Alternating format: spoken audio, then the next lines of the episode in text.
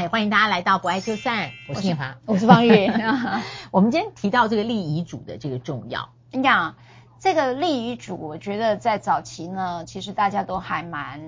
呃避讳，对，蛮避讳。但是因为疫情原因呢，就开始可能大家都比较关注了，所以就特别在不爱就散就讲了这个故事。好，嗯嗯嗯，那这个故事呢，其实在我很多年前的案子，所以我刚才还在跟老师讲，等一下我要回忆一下这个案子，但是个案的原型，因为老师都会稍微我都有改变，嗯、我主要是有改编啦，所以有时候我就会要再回忆一下。好，那这个就是呃一个啊，反正就是一个阿嬷啦哈，我用阿嬷当主持啦哈。那阿嬷她其实当时在年轻，她有三个小孩，然后呢，她跟这个呃她家的老三呢就特别爱喝酒。好，那喝酒之后也就离婚了，那也生了一个孙子，哈，然后呢，这个阿嬷呢，让后来就把这个孙子就带回来，就是呃隔代教养，就把他呃带大了，哈，但是呢，他的这个儿子呢，还是呃就是很匪类了，哈，后来阿嬷呢，在就是孙子也就长大之后，也协助阿嬷去找律师，然后去处理阿嬷的财产，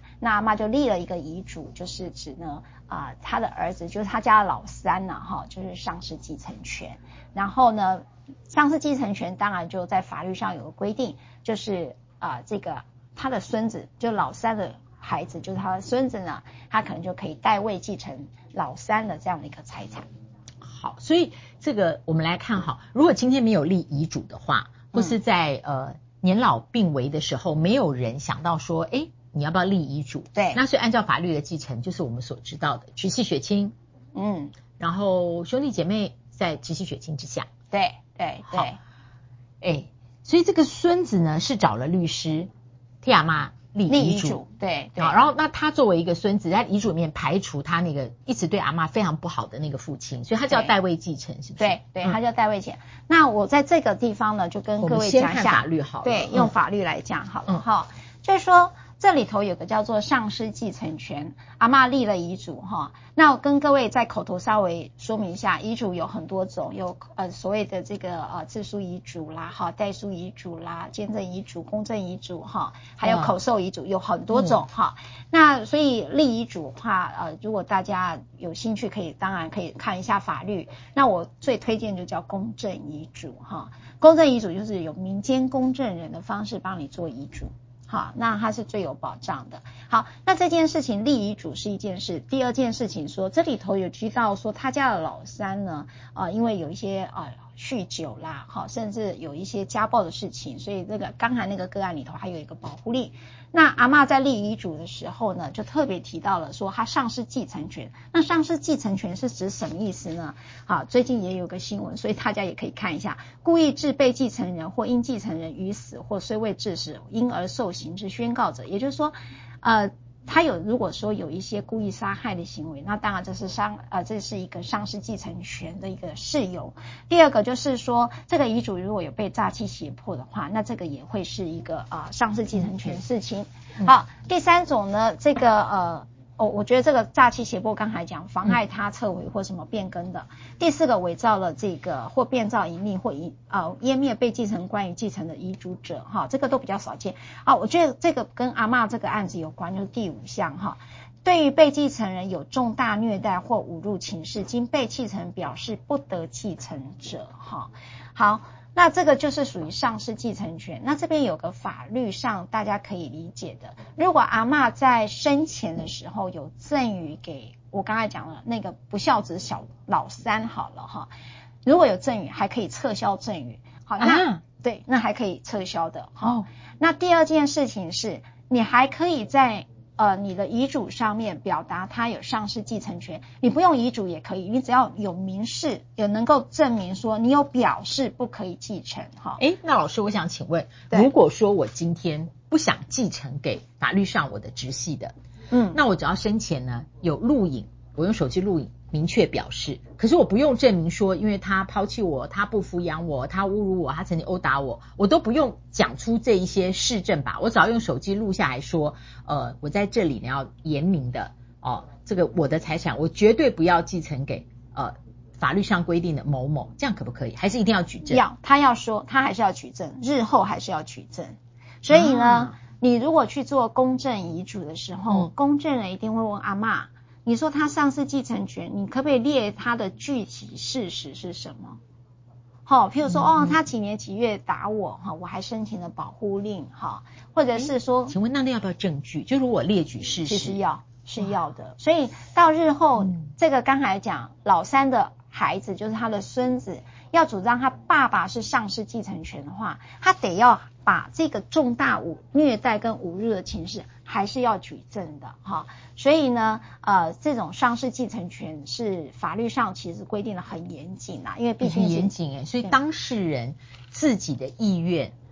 呃，没有大过法律的规定。就是我自己的意愿，我是要我我宁愿先给我的手足姐妹，不是先给我的子或女，不行。你要举例，是的，嗯，好，那刚才那个丧失继承权之后，它会有个代位继承，就一一四零条规定。我刚才讲，在继承开始前死亡或丧失继承者，由直系血亲卑亲属代位继承他的应继份。好，那通常最近的新闻闹得沸沸扬扬，嗯、大概就是这一题，就是呃，可能他的父亲死亡的话，他就会有个代位继承嘛。那这刚才这个案例比较特别的是，他说他是有丧失继承权，也就是我刚才讲，呃，这个。呃，那个老三呢，可能就对阿嬷有不孝、有虐待的情势，那而且阿嬷有明白表示他丧失继承权，这时候他的孙子才可能有代位继承的情形，哈。那这种情形是比较呃社会其实常常见，但是呢，大家可能比较不知道这样的一个法律，所以特别把呃透过这一集来说。那当然，老师对于这个故事里头，你有没有什么看见？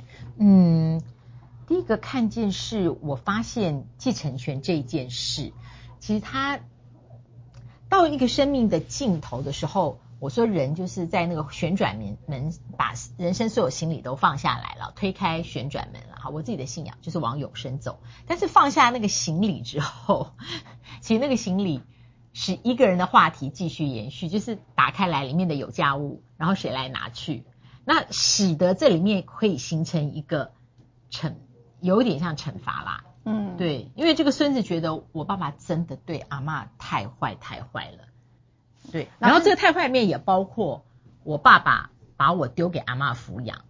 所以这个里面也包括他自己的处境跟遭遇和委屈，是他真的阿嬷的同意嘛？嗯嗯，就是我老爸没资格继承你的遗产，所以这个继承遗产，我心里觉得这个孙子既是觉得要帮阿嬷出一口气，觉得他爸爸不值得。可能也有他自己心里面的一个一个一个因素在。嗯，老师有因素在。那老师，我可不可以啊帮 Will 问一下，嗯、如果老师你会立遗嘱吗？如果会立遗嘱，你会怎么去想这件事？嗯，因为我觉得我是一个凡事我觉得简单清楚就好，所以如果现在你问我，我觉得是照法律走就好了。哦，所以没有想要特别立遗嘱的想法哦，不对，但是因为我们最近教会小组才讨论过两次，就是两集，有时候一次一个主题，而我们有上下集，那次没讨论，大家说，哎，我是这个礼拜负责人，我们继续来讨论遗嘱这件事好不好？对，所以大家因为我们会有那种就是在我们的父母那一辈，或是我看我的呃外公，对，嗯、那他下面的子女有在中国大陆的，有我母亲，还有在美国的。外省家庭好像有时候会这样子，哈、嗯，对。那所以我在看那个遗产分配的时候，哦，我我那时候我才我看我我还刚进台视吧，所以在我的三十五岁以前，就是我有一些印象那个复杂度。嗯，那我母亲是也是一个比较比较顾顾念手足的，她都觉得她的手足拿多一点会比较好，因为我妈妈年纪比较大嘛，她觉得他们的人生还长，所以我妈是我外公没有债务哦，她抛弃所有的继承。哦，对，那也因为那时候我也还不到三十五，所以我母亲会跟我和我姐姐来分享她的心情，然后解释这件事。所以我觉得我会立。然后那时候他们在讨论的时候，我也很 into 在听，是因为在我的经验里面，我觉得立遗嘱是可以使这个推了旋转门往前走的灵魂，呃，他后面他确实放下所有的行李了，那个行李包括后面的人不会因为他的遗产。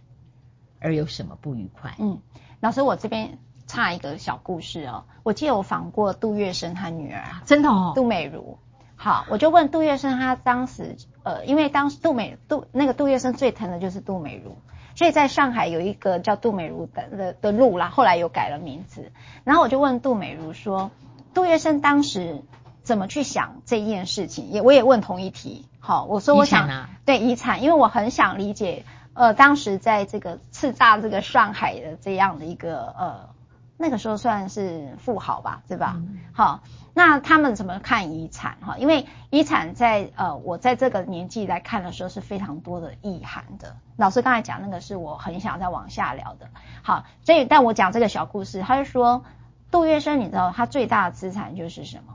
就是借据，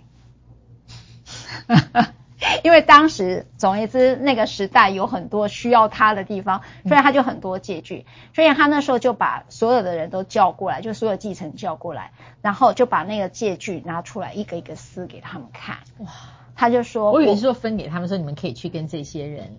没没有，他就可能只有剩，可能只剩多少钱，然后这些钱他就每个人这个人一百万，那个人一百万哈。但是那些借据就最值钱的是那些借据，代位去去求。对，他说我没有要让我后代打官司。所以我在你们面前撕了，你别去要。好，那我就所以对于呃，我刚才在讲怎么立遗嘱，跟你怎么去看待遗产，我觉得它不是法律上的事情，也不是数字上的事情，它某个程度就是对于这一生跟对你的后代，你对后面的世界你有什么样的一个想象？嗯，那那个也是一个关系的道别的过程。嗯，那我觉得日日后我们再有机会再找这样的故事跟大家聊。嗯，对啊，对我我觉得就是讲的，就是处理遗产跟遗嘱，是你对于你这一生的想象。对，就是不管它是一个终点或是一个休止符嘛，那你画在这个符号之前，这个文具一定会有个结束。对，那你想怎么结束？对对、哦，想怎么结束？或者它代表是什么？你为了一辈子，可能为了遗产。有人不是嘛，哈，但是有人是遗产嘛，那你怎么去看待你花了一辈子在做的累积下来的一个遗产？嗯，然后还有一个是，当你到了那个尽头的时候，究竟这个地上，呃，因为你当你一辈子生命都要结束的时候，在你这一辈子所呃留下来的这些财货物，嗯嗯，当你这辈子都已经要结束了，你要往下走了，然后不带这个行李了，所以这个财货物，呃，是不是要？你愿不愿意比较呃明快的去处理一下？嗯，对，或者你怎么还是懒得处理？对，懒得处理，或者是你的处理当中有没有变成下一代用数字来衡量你爱我到底有多少？你为什么还爱老大比较多，还是爱老二比较多？呃，所以在立遗嘱，它里头你可能会看到的是，呃，这个被继承人他可能生前的遗愿是什么，但是某个程度他会带到你的手足，就是你的孩子之间，又怎么去回回看你这个爸爸或妈妈怎么看待我这样的孩子？嗯，赖律师真的这三十年的职业经验丰富啊，所以提到遗嘱，你有。通过这样的个案不少，我们希望下次有机会再聊。不爱就散，别忘了按赞、分享、开启小铃铛。我们下次再会，拜拜。拜拜。